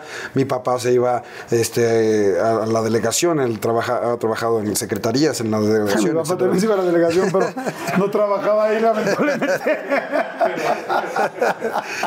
Y ahí empezamos a hacerlo. Ahí, ahí en el, el primer, la primera aparición fue en el estudio de, de mi papá, en el tercer piso, donde tenía todos esos libros. Obviamente jamás los leyó el wherever, nada los tenía de fondo porque era la- es la biblioteca de mi papá. Y entonces ahí empezamos a, a echar desmadre y a crear ese personaje. ¿Y cómo creaste al escorpión? O sea, ¿cuál fue la idea? basado en los troleos, en los haters, en, en todas las cosas que le dicen y que nos dicen a todos. Seguramente te has topado con, o te vas a topar, con comentarios de antes daba risa. Ya retírate, ¿qué haces aquí? Antes era chido, ya se te subió. Y es lo mismo que le han dicho durante 12 años a todo aquel que se atreve a, a comunicar en, en YouTube, ¿no? O sea, como que tú dijiste, voy a ser un mega hater. Sí. ¿Pensaste en algún otro nombre para el escorpión en un principio o no? No, era como buscar, o sea, buscar como el cliché. Tenías que te agarrar un, un- animal y un color. Y entonces, pues más o menos como que googleamos y vimos que no existía ningún escorpión dorado, por lo menos famoso, y dijimos, vamos a hacerlo. Y eh, era una forma también de catarsis, que a la postre en eso se convirtió para todo el mundo. Una catarsis para mi hermano, porque mi hermano ya no le iba a contestar al hater eh, no se iba a enganchar con él, a mentarse la madre con él. Ahora se mentaba la madre con el escorpión dorado. Que entonces que se lo de- yo encarnizaba a esas personas, yo, yo las interpretaba y él le contestaba al escorpión con todo sin tener que meterse con la gente. Ay, está muy chingón como lo cómo Entonces planeado. el comentario de alguien literalmente, pum, lo verbalizaba y mi hermano le contestaba con todo a ese güey, pero era el escorpión, pero en realidad era para él. Entonces todo ese hate, en lugar de contestárselo a la gente, era para mí, para el escorpión. Claro. Entonces, bueno, ves todo el éxito de tu hermano, nace este, el escorpión, ubican todo este rollo del hate que está interesantísimo, no, lo, había, no lo había entendido de, De esa hecho, manera. yo quería ser el personaje más nefasto que pudiera ser, que le cayera más. Pues salud que lo lograste. Lo logré en algunas personas, pero en otras, pues se convirtió en un efecto totalmente distinto porque lo amaron y lo pidieron y lo pidieron y lo pidieron. Entonces, agarré a un público muy, muy curioso, entre los que le entendían al sarcasmo y los que sí odiaban al wherever. Entonces, empecé a agarrar una fanaticada. No hice al escorpión después de la primera vez, hasta un año después. Porque se lo hiciste la primera vez, fue divertido, tan tan, pero no lo empezó a pedir, a pedir. Saca el escorpión, saca el escorpión, saca el escorpión. Sale la segunda vez. La primera vez, de la nada dije peluche en el estuche. La segunda vez, como lo dije de la nada, sin es- estar escrito. ¿Lo pensaste en ese momento? ¿Peluche Sí. del estuche así? Sí, eh, no, me- si no me acuerdo, ese soy yo, el del peluche en el estuche. La segunda vez, no lo dije. Pues porque no era parte del personaje. Y la gente, no dijo peluche en el. No dijo su frase. Ah, cabrón. Ya como Suso. ¿Qué pasó con su superpoder, no? Ajá. Y dije, güey, la gente le gustó la frase. Y entonces empecé como trending marca ahí, como marca registrada, y ya lo es. Este, mi empresa se llama Peluches del Estuche. Ah, sí, estaba pensando ahorita que podría haber ropa. Sí, De sí. peluche del bueno, estuche, se puede haber muchas cosas. Todas Ajá. las marcas, tú sabes que eh, este mundo es eh, enorme de las marcas para textiles, para este electrodomésticos, para internet, para en vivo, todo, todo. Si ya hay un padre. cuidado con el perro, que no haya un peluche en el estuche. Ya lo o hay. sea, estamos completamente de acuerdo. Oye, y entonces empieza todo este rollo. La máscara, ¿la diseñaron, tal? Sí. ¿La compraron en un, en un mercado, en un lugar? o No, le- le- digamos que la tenía- teníamos como la idea en general, a mí siempre me ha gustado la lucha, y entonces quería que, que tuviera un color característico que no se pareciera a los demás, entonces, no, pues, salvo Blue Demon obviamente, pero que tiene unas características muy exactas, Blue Panther también, fuera de eso hay pocos azules, ¿no? Y entonces eh, le, metí algunos elementos, que, una combinación, que es lo que hacen pues, todos los luchadores actualmente, ¿no? Hacen una, unas variantes, de repente he escuchado que las de Blue Demon nada más les hacen así eh, el ojo más alargado, como más cuernito y la boca más gruesa. El punto es que yo quise hacer algo que se tratara de alejar de todo y entonces eh, formé esta primer máscara Oye, ¿y la primera quién la hizo? O sea, entiendo que tú la diseñaste y todo, pero ¿quién le hablaste a alguien que hace máscaras? Sí, o, o tengo- una tía que cose. No, la primerita, la primerita fue una vecina que co- cosía y ya me ayudó como ya sabes con la clásica máquina y eso me ayudaron. Pero era única y después cuando aparte de que se me estaba ya de estar talento, todavía la tengo, se me estaba descosiendo, se me estaba ya yendo a la goma. Quise replicarla para poderla vender y entonces empecé a contactar mascareros, ¿no? Y así desde el primero O que sea, no tan baratos. no, no tan barato. un mascarero, un mascarero que, que el primero que le escribí, que le escribí le mandé el video y entonces me contesta, mi querido y fino amigo. Yo siendo nadie, ¿no? Eh, pues mira, y me dio un precio así cerdo, ¿no? Dije, estás bien, güey, ¿no? ¿Cómo crees que te voy a pagar eso? Ni, o sea, nada. Y ya conseguí otro mascarero y estuvo, estuvo haciéndome algunas y, y ya le, le hemos dado como evoluciones y so- son unos artesanos estos cuates, están muy cañones y hacen unas cosas bien chingonas. O sea, y, y me, a mí me hacen máscaras totalmente profesionales. La diferencia o las máquinas, la- tú cuando ves que una máscara se rompe es porque quieren que se rompa. Porque una profesional jamás la vas a romper. O sea, si le das el, jalón de donde quieras, está tan reforzada por dentro, todo esto es para el, el sudor y todo eso, está tan reforzada por dentro que ni, o sea, jamás te va a romper nadie en una máscara. Cuando tú ves que salen ensangrentados, son para eso, para esa parte del show. Pero estas están brutales y son, son máscaras profesionales, ¿no? De las mismas que usan cualquiera, este, de cualquier parte del mundo para luchar. ¿no? Wow, qué padre. Sí. Oye, y entonces, bueno, empieza cada vez a ser más famoso, más famoso. ¿Quién fue tu primera entrevista de un muy famoso? Pues yo creo que Eugenio Derbez, o sea, nada más ahí. ¿Sabes? Yo, me acuerdo, yo me acuerdo mucho de Luis, Luis Gerardo Méndez. Luis Gerardo no era famoso. Luis Gerardo era el güey que era muy talentoso porque salía en los cortometrajes del Canal 11 y en puras películas independientes. Llega con su personaje de Javi Noble y la película la revienta y manda al cielo a Luis Gerardo y lo lleva hasta donde está ahorita en Hollywood. Pero en ese ¿Pero lo momento no era- antes de Nosotros Nobles o durante después? la promoción, antes de que se estrenara la película. Ok. Entonces pues, se juntó el huevo y la gallina y entonces eh, se juntaron los dos, las dos, este, como los dos clichés del fresa y del barrio, güey, y entonces fue la combinación muy cagada. Pero, Pero no- desde que entró, tú pensaste, lo voy a chingar y le voy a decir. Sí, sí, sí, o sea, así Sí, era era el personaje. Personaje, ajá. Ahí estaba Gary Alarraqui, le ayudó a escribir dos, tres líneas, porque primero los entrevisté en combo, a Luis Gerardo, a Gary y a, y a Carla, y después ya nada se quedaron Luis Gerardo y Gary, y empezamos a hacer esa interacción. Y le dijiste, oye, ¿ese personaje que tengo es cabrón? ¿O Sí. llegaron así en caliente? No, ya, ya lo sabían, ya lo habían visto los videos con mi hermano, ya, ya había salido un par de veces a la calle a echar desmadre con la gente. Entonces ya sabían a lo que se, se enfrentaban. Y entonces todavía le dije dos, tres cosas que lo sacaba de onda y se cagaba de risa y se, rompía el personaje y eso estaba padre. Pero el primero famoso, como tal, fue Eugenio Derbez. ¿Y cómo llegó Eugenio? O sea, ¿ya eras tú tan famoso para que Eugenio te buscara? Yo lo conocí en Londres, en, en- en el- en los Olímpicos de Londres. Él estaba, creo que fueron sus últimos eh, eventos deportivos eh, siendo la comedia de, de Televisa. Y entonces fuimos eh, todos los Wherever Tomorrow Crew a cubrir por parte de YouTube eh, esos Juegos Olímpicos. Y entonces yo sabía que estaba ahí Eugenio y literal, como cualquier mortal, empecé a tuitear que si me recibía para entrevistarlo y nos recibió ahí en una de las bases que tenía Televisa, en un, o un- como hotel, una sala de espera, y ahí lo entrevisté y nos caímos bien. Mi hermano ya, ya era wherever y también platicó con él. Mi hermano le costó trabajo eh, empezar a- como hacer colaboraciones. Mi hermano batió no sé cuántas colaboraciones eh, a lo largo de sus, primeros años, no sé si por inseguridad, no sé si por hueva, no sé si porque no sentía que funcionara, pero no hacía tantas colaboraciones. Ya más adelante se empezó a animar. Pero ahí en- conoció, y eso es lo que ayuda. Yo creo que tú me lo puedes confirmar. Conoció Eugenio Derbez quién es Alex Montiel. Y a la hora de que Alex Montiel, con esa referencia, no sé si muy buena o muy mala, que tiene de mí, a la hora de que yo le propongo un personaje, hacer un sketch con un nue- nuevo personaje, sabe que al final del día siempre estoy yo detrás de. Yo al escorpión soy el que le soplo todas las preguntas y las respuestas. Finalmente yo lo controlo, eso, es mi arma. Y yo le muestro a Eugenio Derbez después de Londres, como un año después, cuando sacó su película, lo invito a ser entrevistado en, en Como Normal y le dije, a ver, después de entrevistar, te voy a enseñar un sketch que me encantaría hacer contigo. Es improvisación pura, pero es una cosa muy irreverente.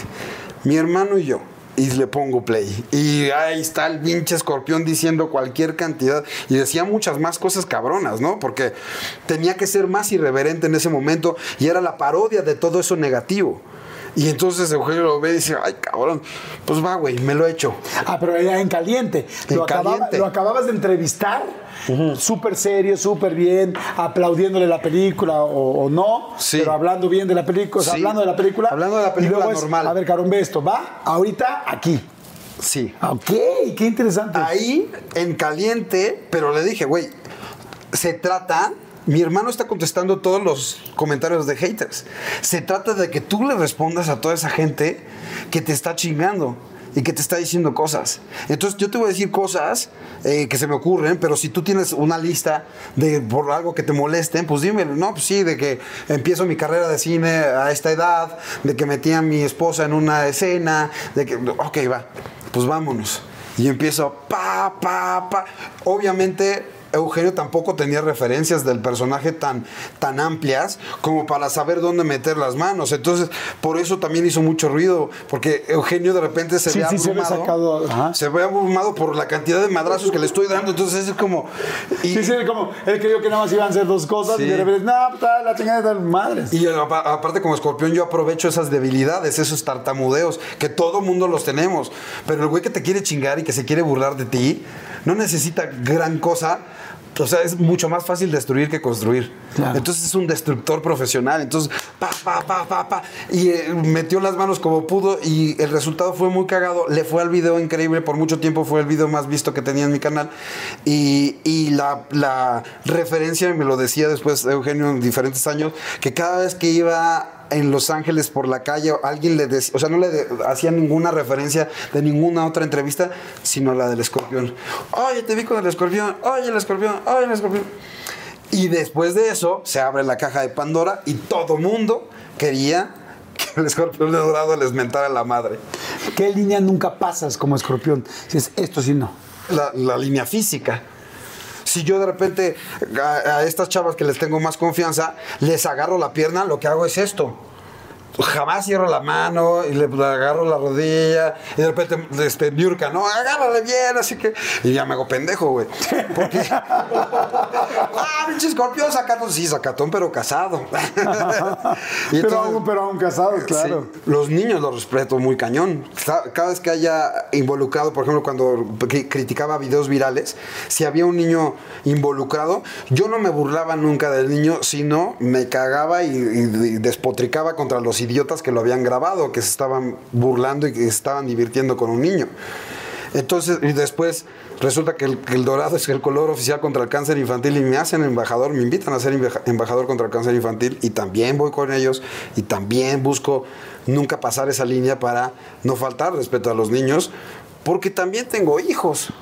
Y entonces pues me entreno en casa, porque estoy grabando y pasan los dos enanos curiosos y pum, le tengo que cambiar el chip para no seguir diciendo Oye, sandeces. ¿qué le ¿eh? dicen a tus hijos? Porque tienes uno de ocho años, ¿no? Sí, O sea, Nue- nueve años y cuatro años. no le dicen, su papá es el escorpión dorado. Sí, bueno, cuando entró la primera vez a la escuela, los de sexto de primaria eran sus mejores amigos, ¿no?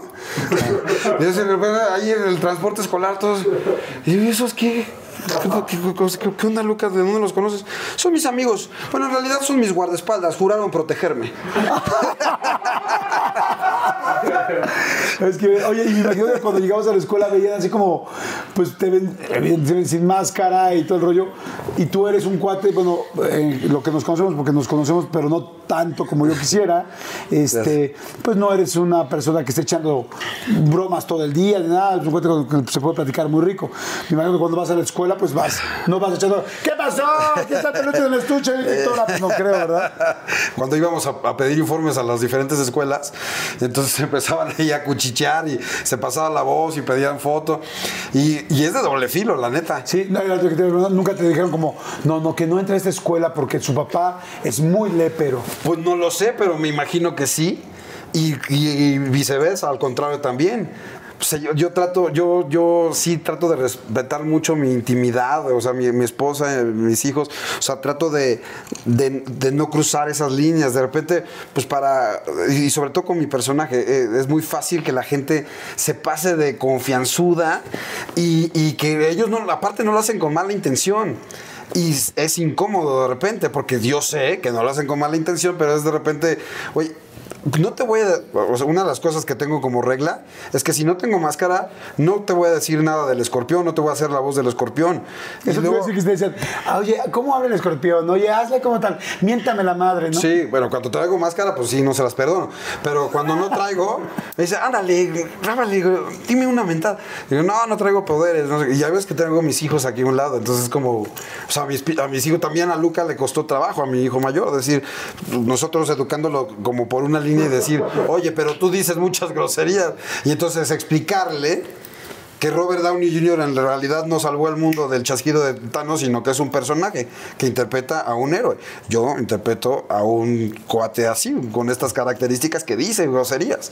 Y que, Luca, ¿me has escuchado decir groserías en la casa? No, pues no. Ok, yo no soy Escorpión Dorado, yo soy Alex Montiel que interpreto a este personaje. Y así es el personaje. Y Alex Montiel, entonces no es nada grosero. ¿Cuál es la grosería que dice Alex Montiel? Carajo. Sí, o sea, no, no. ¡Ay, mi vida! ¡No lo amas! Carajo, es lo más light del mundo, pero. Pues sí, o sea- no eres grosero. Sobre todo también, no sé si consciente o inconscientemente trato de separar muy bien eso. Tengo una carrera en la parte de cine y en la parte muy familiar. Y entonces eso me ha llevado a ser conductor de Marvel en Disney. Eh, cuando viene este Mark Ruffalo o cuando vienen los X-Men. Y entonces, como el, escorpión dorado puede ser conductor de. No, no, no soy el escorpión. El escorpión es acá. Y cuando yo me dirijo a los niños y en la parte de entretenimiento soy muy respetuoso. Y por eso hago una voz totalmente. Trato de que sea totalmente distinta, más chillona, más gangosa todavía. Y más rasposa. Y, entonces trato de alejarme totalmente de eso para que se note bien la diferencia entre una cosa y otra. Hace rato me ibas a decir que hay gente que se acerca muy agresivo cuando alguien se lleva, cuando alguien es llevado, desmadroso, tal, ¿no? Este, ¿Qué te han dicho? O sea, ¿ha habido alguien que te digas, güey, qué pido? O sea, es como. Sí, de- desde lo más básico como que alguien que se acerca y ya te reconoció, todavía no te dice que te reconoció, pero te das cuenta en dos segundos, te empieza a hablar con groserías. O sea, un- una persona normal en la calle, un mesero, alguien que te atiende, o, no te empieza a hablar con groserías, ¿no? Te empieza a hablar... O sea, de la nada empieza a revisarte. A ver, ¿el nombre de quién le pongo? Eh, Alejandro. Ay, ay, Eduardo, ay, qué pendejo soy, ¿no? Estoy bien estúpido, ya, ya sé. O sea, te das cuenta que- como que quieren conectar conmigo de que son bien mal hablados ellos también. Entonces te das cuenta en dos segundos que, que son fans del escorpión, ¿no? Y hay otros que sí se acercan. O sea, alguna vez un mesero con mirada lasciva llegó, yo con mi esposa en un restaurante, y llega, estamos a esta altura, y se agacha. Te traigo lo que quieras, pero miéntame la madre. Miéntame la madre. Y así, pero así, los ojos así como dilatados. Y la... Yo, no, güey, ¿cómo que te voy a mentar la madre? No, no. Me da pena.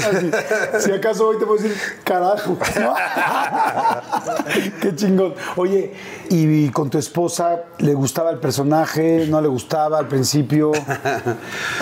Al principio le encantaba. Primer video. Mira, Dana. Ja, ja, ja, ¿no? Éramos novios, ¿no? Mi esposa, cumplimos 10 años de casados, estuvimos 3 años de novios. Segundo video. eh, tercer video ya nos íbamos a casar y de repente, híjole, no me gusta lo que está pasando, no me gusta lo que estás diciendo, mira qué cosas dices. Y ve el Twitter, ve las cosas, ve las cosas que te dicen. Yo cómo voy a controlar lo que me dicen. No, no. Y, se empezó como desesperada y de repente yo empezaba a tuitear. ¿Y para qué estás en el Twitter ahí? Sea, ¿de qué te sirve? ¿Para famosear? ¿O para? Y de repente ya llega este, el primer anuncio de aspirinas, ¿no? De. Por un tuit nos iban a dar así una lana que a lo mejor ganabas en una quincena, ¿no? Y digo, ¿ves? Para eso era. Ah, y entonces ya. Ahora sí lo veo con- entiendo, ¿no? Ahora Lo todo cambia. Con otros ojos. Y sí, a lo largo de estos 11, casi 12 años, sí lo hemos ajustado. Y eh, entre mi paz este, eh, matrimonial y entre, entre los consejos más profesionales, pues lo hemos eh, tratado de, de llevar el personaje hacia otras partes, ¿no? Antes iba mucho en este rollo de las exposexos y como vibrando más bajo y más acá, más carnal, güey. Y me di cuenta que puedo ser igual de divertido haciendo otras cosas, yendo con otro tipo de invitados. Ya, ya le dimos carpetazo a eso, eso de las de las exposexos y le dimos como apertura a esta parte como mu- mucho más internacional. El año pasado hicimos a, a Will Smith, güey. O sea, no sé si viste que me, Sí. que me hice un Will Smith en el peluche. Y entonces creo que es parte de esa construcción, de ese día a día. Se atravesó la pandemia, pero estoy seguro que cuando se eh, acomoden las aguas, vamos a tener más oportunidades de ese sentido como internacionales. Entonces, eh, sí es de su interés que el personaje, dentro de eh, la irreverencia que maneja, que pueda seguir siendo un, producto vendible, un producto con lo que una marca se quiera relacionar. Eh, eh, tenemos ahí, ahorita soy eh, imagen de, una de, de estas compañías que hace como todo el sistema de entretenimiento de internet y de repente veo en edificios de 40 este, pisos de altura, el escorpión dorado así impreso, es como...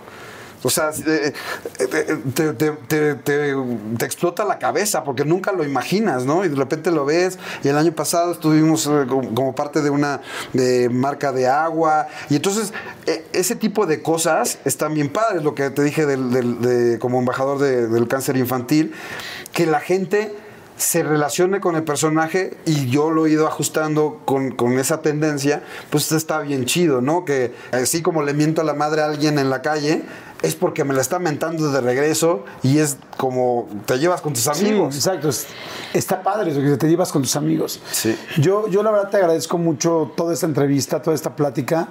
Es mucho trabajo. O sea, en serio es mucho, mucho, mucho trabajo. O ahorita llevan un ratito escuchando todo esto, más de una hora escuchando todo esto, y entonces dices, ah, entiendo. Pero imagínate, solamente es una hora. O sea, solamente es una hora. Solo, solo toda esta última parte del éxito, tanto del cine como del personaje, lleva 12 años. Sin embargo, acabamos de platicar de todo lo que, de cómo se sembró. Y me gustaría representarlo de una manera distinta, de una manera que, que quizá queda muy clara. Y es que todas las, las cosas grandes en la vida, de todo tipo, requieren una, una, una fórmula y es una fórmula no tan, pues nada sencilla. Fíjense, aquí hay varias cosas que yo quiero que ustedes vayan, vayan viendo. Primero, ¿qué se necesita para algo así? Tener una situación distinta, una plataforma, algo nuevo, algo revelador, algo que sí te da la oportunidad de hacerlo.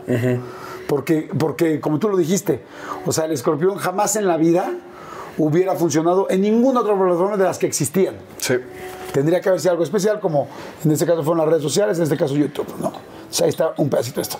Después, es necesario tener una gran idea. Porque todo mundo, no todo el mundo, pero mucha gente tiene grandes ideas. Sin embargo, poca gente lleva la idea a hacerlo realidad. Concretarla. A concretarla. Ese es otro problema que mucha gente puedes tener una idea, pero no, ay, me pasé de idea, perdón. Pero, este, pero bueno, esa es una parte importante. Después de que ya tienes una idea, a esa idea hay que meterle creatividad. Porque hay buenas ideas, pero las ideas eh, son un inicio.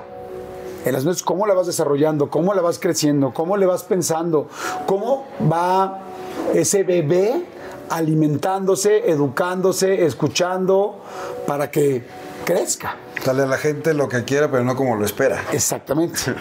¿No? Ahí está. Entonces, un poco de creatividad. Vamos a ver de qué color termina todo esto. Después de esto hay un elemento que puede parecer muy sencillo y hoy quise hablar mucho de él, pero no es nada sencillo y es un elemento muy importante. Y es una máscara.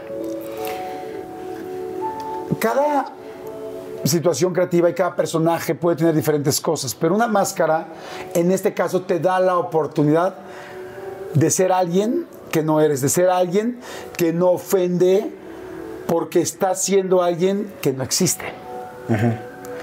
Sin embargo, no todo el mundo sabe utilizar una máscara. Hay mucha gente que ha tratado de utilizar algo en medio y no sabe cómo traspasarla. Entonces, ese es otro elemento que fue en un momento muy importante. Aquí tengo peluche en el estuche.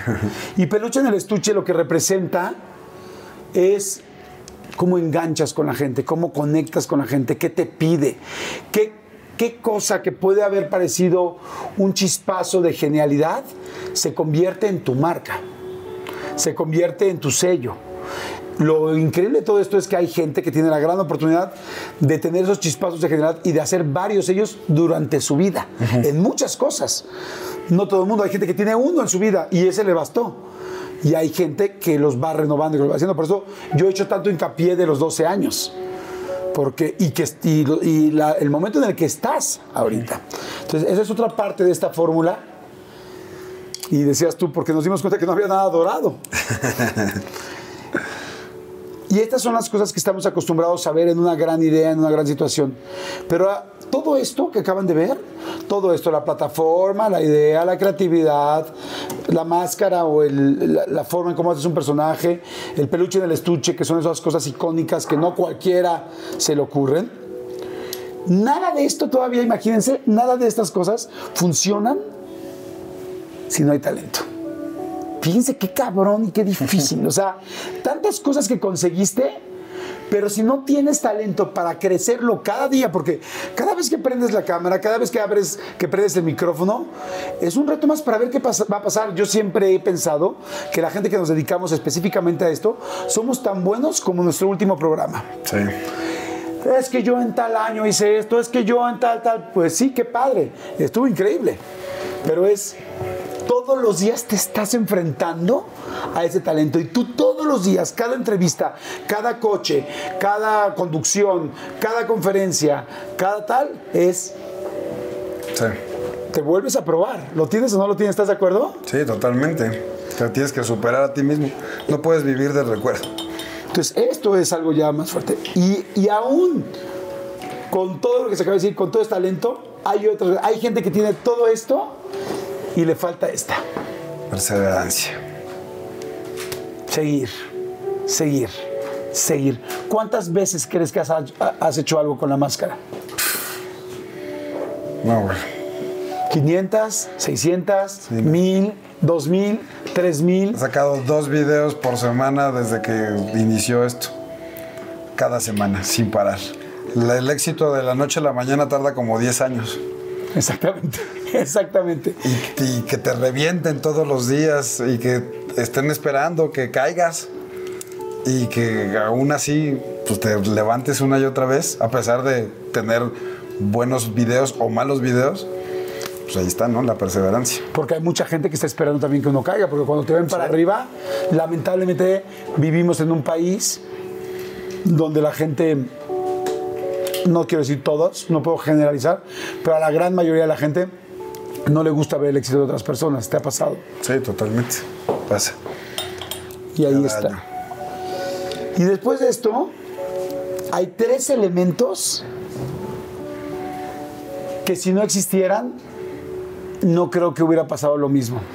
Y son elementos todavía más complicados de la plataforma, la idea, la creatividad, la máscara, el, el icónico peluche en el estuche, las cosas que han salido, el talento y la perseverancia. Y es, ¿quién está junto a ti?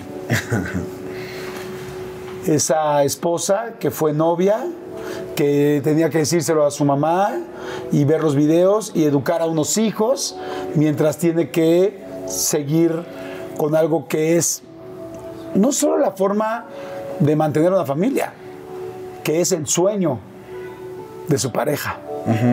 Dana es la mitad de, mi vida, ¿no? Y, la que ha eh, logrado poder concretar muchas de, las, de los sueños que alguna vez pensamos y que platicamos juntos y que hoy son una realidad. Y, no hubiera pasado lo que sucede eh, con, con el personaje y con mi vida si no estuviera Dana conmigo. Y justamente alguna vez me hizo una pregunta, me la respondí yo mismo y se la compartí a Dana.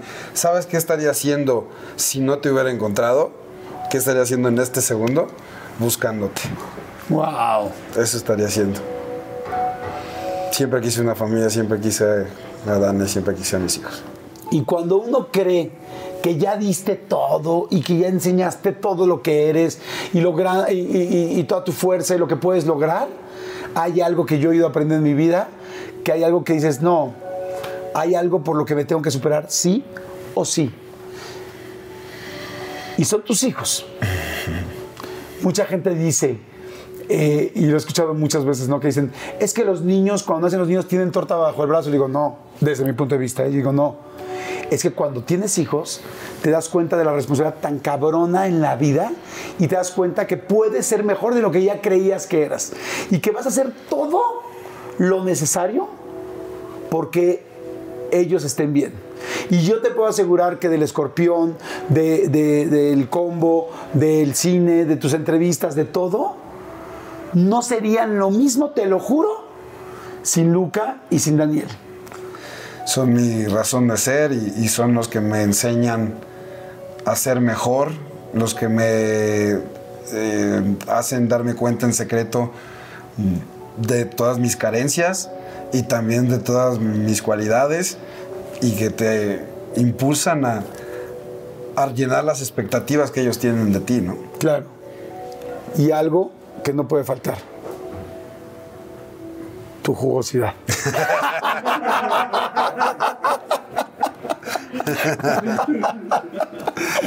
Mi querido Alex, felicidades. En serio, felicidades por lo que has hecho. Felicidades por tanta chamba. Felicidades por algo tan diferente, tan distinto que nos ha hecho a todos disfrutar, reír, conocer a gente y, y por todo este trabajo que ha habido desde el primer día hasta hoy. Y te deseo que te siga yendo increíble porque hace falta gente que nos pueda hacer vivir cosas distintas, diferentes y tú lo has hecho. Muchas gracias por todo, Jordi. Muchas contrario. gracias por tus palabras, gracias por tu, por tu tiempo, por tus preguntas eh, y gracias por, por ser también una inspiración para muchas generaciones y, y que hoy esté aquí es parte de esos sueños que te dije varias veces que nunca, nunca imaginé, pero que pues estoy aquí disfrutando y gozando y, y me voy a llevar para, para el resto de mi vida. Gracias por este gran detalle y este y gracias por tu, tu cariño y tu amistad. Al contrario, amigo. Muchas gracias a ti. Gracias por todo. Gracias a ustedes por estar pendiente. Esto es tuyo para que te lo lleves y siempre te acuerdes Gracias. de que son muchos elementos los que han cursado todos y esa Y un fórmula. hidalgo, un hidalgo de chica. Gracias, gracias a todos por vernos cada semana. Oye, te iba a dar algo. Ah, claro, espérense. Tenemos algo. No, el, el sobre, señor. Tenemos No, algo- otro sobre, señor. Tenemos algo especial para ustedes que, que le pedimos la producción a mi querido Alex que nos trajera a ver si podíamos tener algo especial a ustedes que lo quieren tanto. Mira, esto eh, me ha costado mucho trabajo regalarlo. Hay como cuatro nada más. Eh, cada año de repente YouTube le echa muchas ganas para, para darnos cosas eh, pues más allá de lo material, algo que tenga que ver con, con lo sentimental. Y entonces un día me regalan un cuadro, un cuadro de mi primer canal de YouTube que se llama La Lata. Y este cuadro aparece el logotipo Y entonces está lleno de referencias de, Dana, del escorpión dorado, de las entrevistas que ha hecho, este, de, todas las cosas que, que le han dado identidad a La Lata. Que La Lata fue mi primer canal eh, donde nació todo lo del cine, donde platico todas las anécdotas del escorpión dorado, todo lo que hay detrás de cámaras. Y solamente existen como unos cuatro o cinco de estos. eh, y, se recomendaba, YouTube recomendaba que se lo regaláramos a los verdaderos fans, a los hue- Hueso Colorado. Y tengo eh, este, tanta gente que, que quiero y que me sigue, que me ha costado trabajo regalar. Pero Jordi me dijo, regala algo súper íntimo, algo que sea su- sumamente trascendental para tu carrera. Y creo que aquí están los sueños y la buena onda y los comentarios bien chidos de la gente eh, que tiene mu- mucho, mucho peso sentimental en mi primer canal y hecho por los fans. Padrísimo, wow, pues te lo súper agradezco. Muchas gracias, te voy a pedir que lo firmes. Claro. Y este, y se los vamos a dar ahí en los, ahorita en la descripción del video les vamos a poner cómo hacerle para llevárselo, para que lo tengan ustedes. Y gracias, te lo agradezco mucho. Una vez más. Muchas, muchas gracias, amigo. Y pues bueno, aquí está para ustedes. Nos vemos la siguiente semana. Chao. Bueno, no la siguiente semana. Si quieren pueden ver ahorita. Chao. Maldita televisión. Vamos a YouTube, Jordi.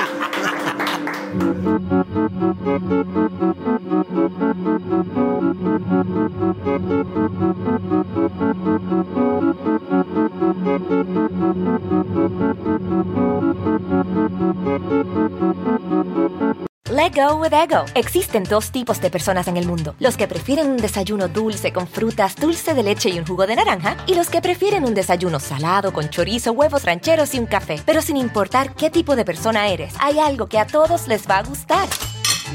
Los crujientes y esponjosos Ego Waffles. Ya sea que te guste un desayuno salado, con huevos o salsa picante encima de tus waffles, o seas más dulcero y los prefieras con mantequilla y miel. Encuéntranos en el pasillo de desayunos congelados. Lego with Ego.